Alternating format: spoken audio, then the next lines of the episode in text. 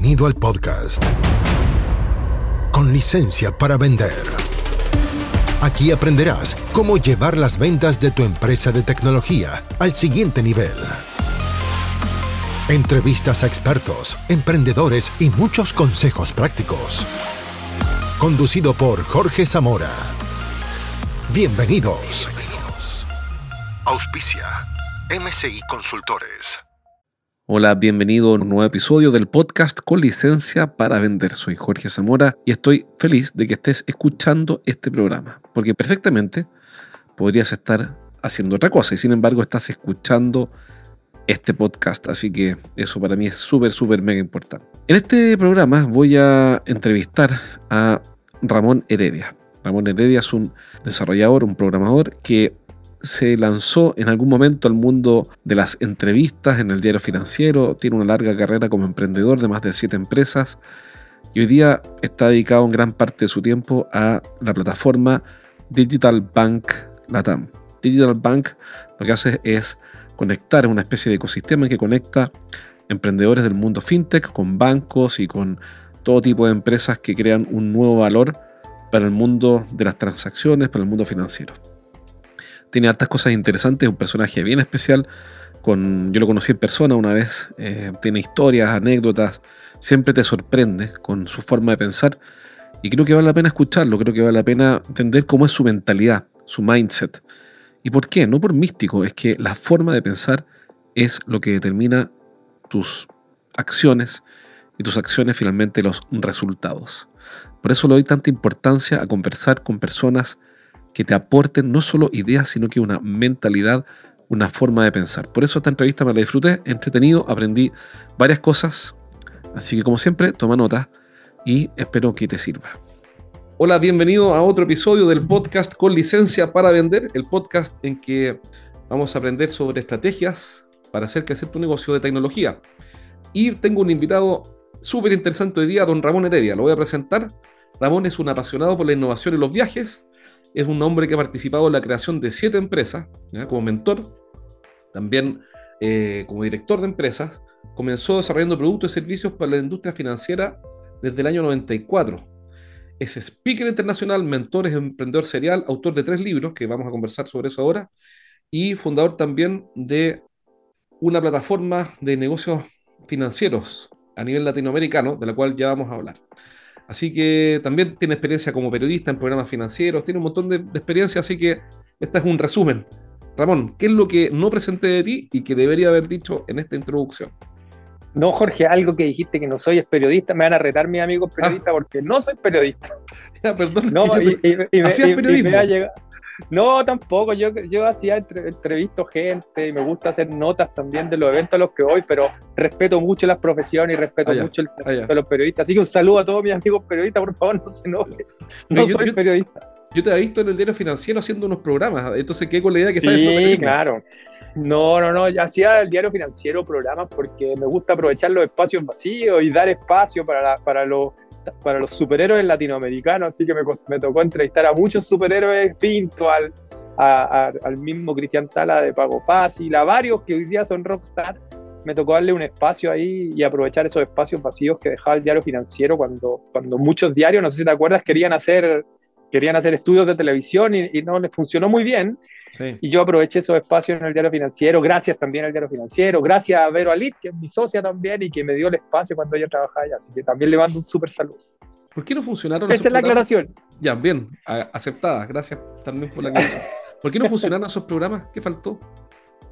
No, yo, más que los programas, el, programa nuestro funcionó, ya, yo estoy feliz. Lo que pasa es que ah, eh, con todo el siglo económico, muchos diarios eh, empezaron a hacer eh, comunicación multimedia eh, y, a, generar contenido digital con un estudio, con cámaras, con todo lo que tenía la industria televisiva, lo hicieron los diarios, pero, pero el negocio de la prensa está golpeado, es, un negocio muy estresante en rentabilidad, en inversiones, eh, todo lo que hoy día la gente se está leyendo noticias a través de Instagram, a través de Twitter, a través de otras redes y no la prensa tradicional. Entonces, ¿Te acuerdas que la tercera tenía un programa, el Mercurio tenía también, el Diario Financiero tenía uno?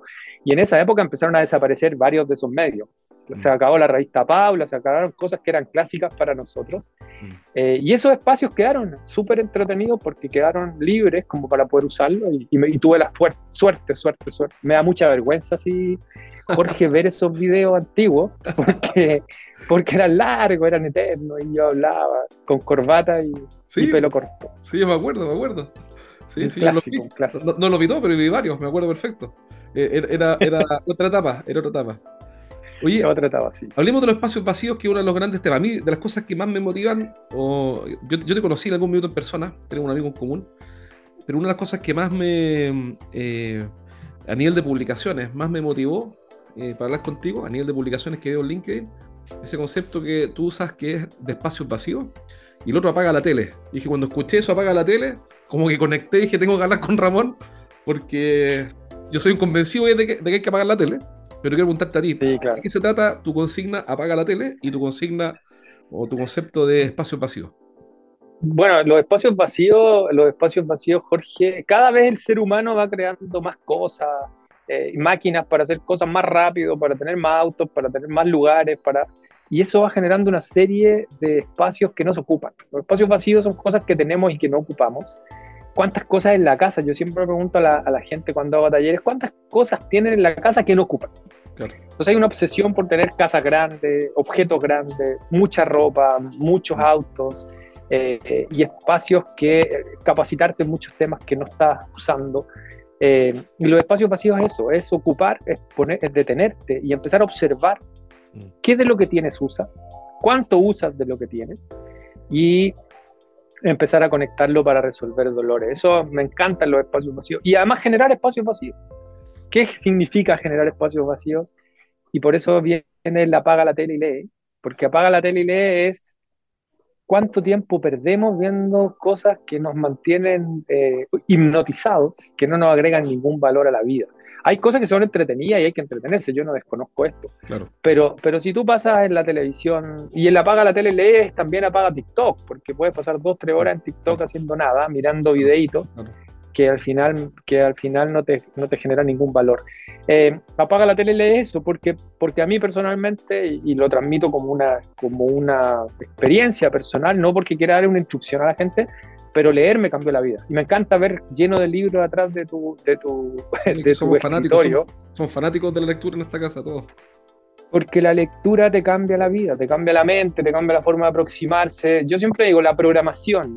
Primero la lectura y después la programación me cambió la vida. Ojalá todo el mundo aprendiera a programar, ojalá todo el mundo leyera un libro a la semana. Eh, me dicen, no se puede, no hay tiempo. Sí hay tiempo. Si usted apaga la tele, si usted apaga las redes sociales, si usted aprovecha y hace elíptica en la casa, puede estar leyendo mientras hace elíptica. Y no la tiene de colgador de ropa. Entonces, yo, no soy afiliado, pero yo tengo el programa Audible, Audible de Amazon, cuesta 8 dólares al mes y escucho siempre un, libro o dos de repente. Entonces, mientras hago otras cosas. Entonces, no hay excusa. Ahora, si yo soy un emprendedor eh, tecnológico, digo, ¿qué tengo que ver yo con los espacios vacíos? ¿Qué espacios vacíos tengo delante? Yo no sé de qué está hablando este, porque te estoy llevando, estoy hablando aquí como si hubiera un crítico, ¿no? Que dice, oye, está bien. Sí, claro. Paga la tele, hace sentido.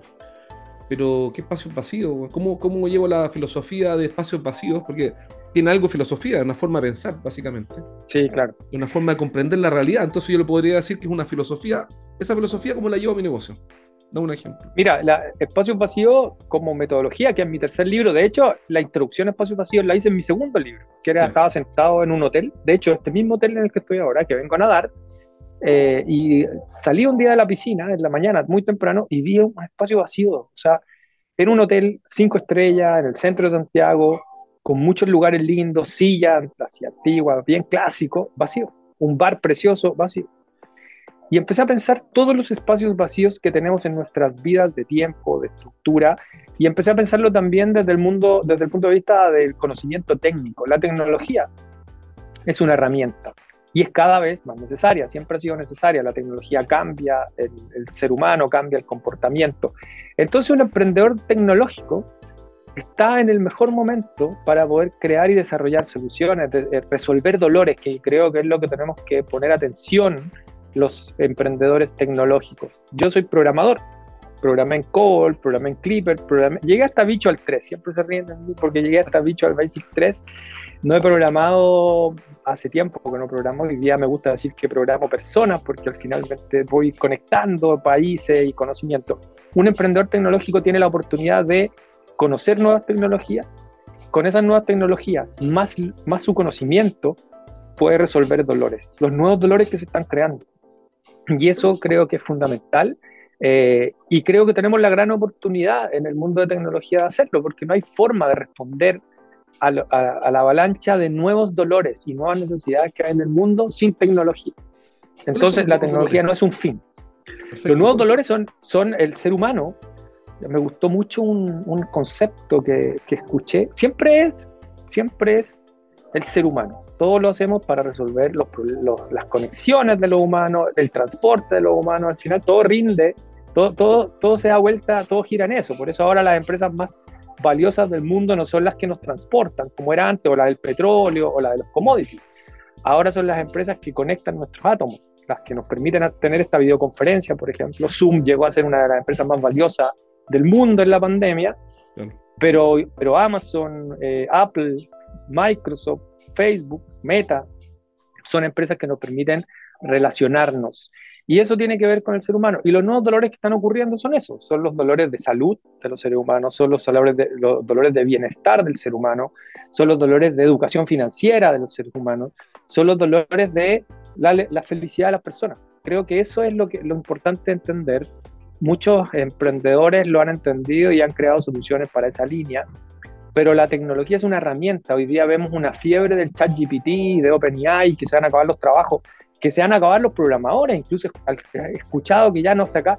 No, yo he, yo he conversado con programadores, me gusta trabajar con ellos. Le quiero mandar un saludo a Richard Barbera, por ejemplo, de Chef Digitales. Me decía Ramón, es como tener una persona, un ayudante al lado, pero multiplicado por 100. Pero si yo no le digo qué hacer, no tiene sentido. tiene que tener el pensamiento abstracto del ser humano. Tengo, Chef Digital es una aplicación y necesita feedback. y necesita además, no, además que necesita eh, revisión, porque si tú pones a producción algo que te dijo ChatGPT, probablemente, o otro Open, otros eh, tecnología, no es la única, que también le pido a la gente que lo investigue. OpenAI es una de las inteligencias artificiales que hay, pero hay varias que ya le están compitiendo y que venían compitiéndole de antes. Nosotros tenemos que revisar lo que esto nos entrega el pensamiento abstracto, el amor, la empatía del ser humano es irreemplazable. Entonces, uno lo usa para lo que necesita. Chef Digitales es una aplicación para decirte lo que voy a cocinar, qué voy a cocinar mañana. Eso te dice, somos tres personas en la familia, cuatro, usted, usted en tu familia son varios más, son cinco o seis, no me acuerdo. en total somos ocho. Es eh, claro, entonces no es menor y decir, ¿qué cocino mañana? Es un dolor para las familias. ¿Qué voy a cocinar? y somos veganos, somos vegetarianos o somos celíacos, etcétera, y él te dice el lunes esto, el martes esto, etcétera. Incluso te dice dónde tienes que comprar los, los eh, insumos para cocinar. Es muy bonita. Entonces, claro, conversando con Richard, me decía que ChatGPT 4, que es la nueva versión, todavía no reconoce, porque una buena, buena alternativa es sacarle una fotografía de lo que hay en tu refrigerador y que él te, te proponga qué cocinar con eso todavía no están perfectas, pero ya va casi apuntándole. Entonces hay que usarlo para resolver los dolores de las personas que van ocurriendo. Y el dolor de la alimentación, el dolor de la salud, el dolor del bienestar, como te decía, el dolor de la educación financiera son eh, oportunidades que permitieron que Fintual, un futuro unicornio chileno, yo lo, entrevisté en mi programa El Diario Financiero también, como, como te decía antes de iniciar la grabación, eh, eh, son interesantes porque ellos resolvieron un dolor de cómo ahorrar, cómo invertir si no tenía mucha plata. Educación financiera. El mago Nicolás Palacio, que, hizo su libro de eh, Inmensamente Rico, o algo así es, no sé si inmensamente, véanlo en magonicolás.cl. Eh, Súper interesante educación financiera. Lo, lo, mismo que estaba haciendo tú, Jorge, del, del, foco en las ventas. Las personas las empresas viven de las ventas y mueren por el flujo de caja. No podemos olvidarnos del, tema de ventas, de cómo relacionas, de cómo es tu estructura de ventas. Entonces, los emprendedores tecnológicos, volviendo a la pregunta original, tienen una súper oportunidad y espacio vacío es para ellos también porque tienen que identificar cuáles son sus activos, sus superpoderes, lo que tienen y no están usando y cómo resolver dolores en el mundo que son dolores que aparecen todos los días. Es uno de los grandes desafíos porque normalmente pasa, no quiero generalizar, que no sé, una, empresa que es una software factory está enfocada en dar servicios de desarrollo de software, o QA, o eh, desarrollo de aplicaciones móviles, o y, y todo, este, todo este mundo suena lejano, porque estoy tan ocupado, yo como emprendedor, supongo, estoy hablando yo como emprendedor tecnológico, yo estoy tan ocupado en resolver las cosas diarias, es decir, bueno, las cosas diarias de un gerente general o, de un gerente de una empresa tecnológica, ya sabemos cuáles son, desde pagar impuestos en abril hasta hablar con la gente, con la encargada de recursos humanos, la encargada de recursos humanos, las miles de cosas. Que todo esto que me cuenta Ramón suena increíble, pero sigue siendo lejano, porque en qué minuto voy a darle espacio a mi mente a los grandes temas que está tocando Ramón, que son los nuevos dolores de la humanidad y cómo la, tecnología nos deja a pocos metros de resolverlos. ¿Qué le dirías tú a alguien que te dice, mira, está bien, pero ¿en qué minuto, Ramón? ¿Has escuchado ese paso, no? Oye, ¿en qué minuto? Sí, claro, no tengo tiempo, no tengo, no tengo tiempo. Mm, tú publicaste la, ayer, creo que fue, que publicaste algo, Jorge, en LinkedIn, que decía un gerente que no tiene tiempo, un gerente general que no tiene tiempo, en realidad no, no tiene es, es de otra persona. No tiene sentido que no tenga tiempo. Claro, sí. Sí, lo republicaste.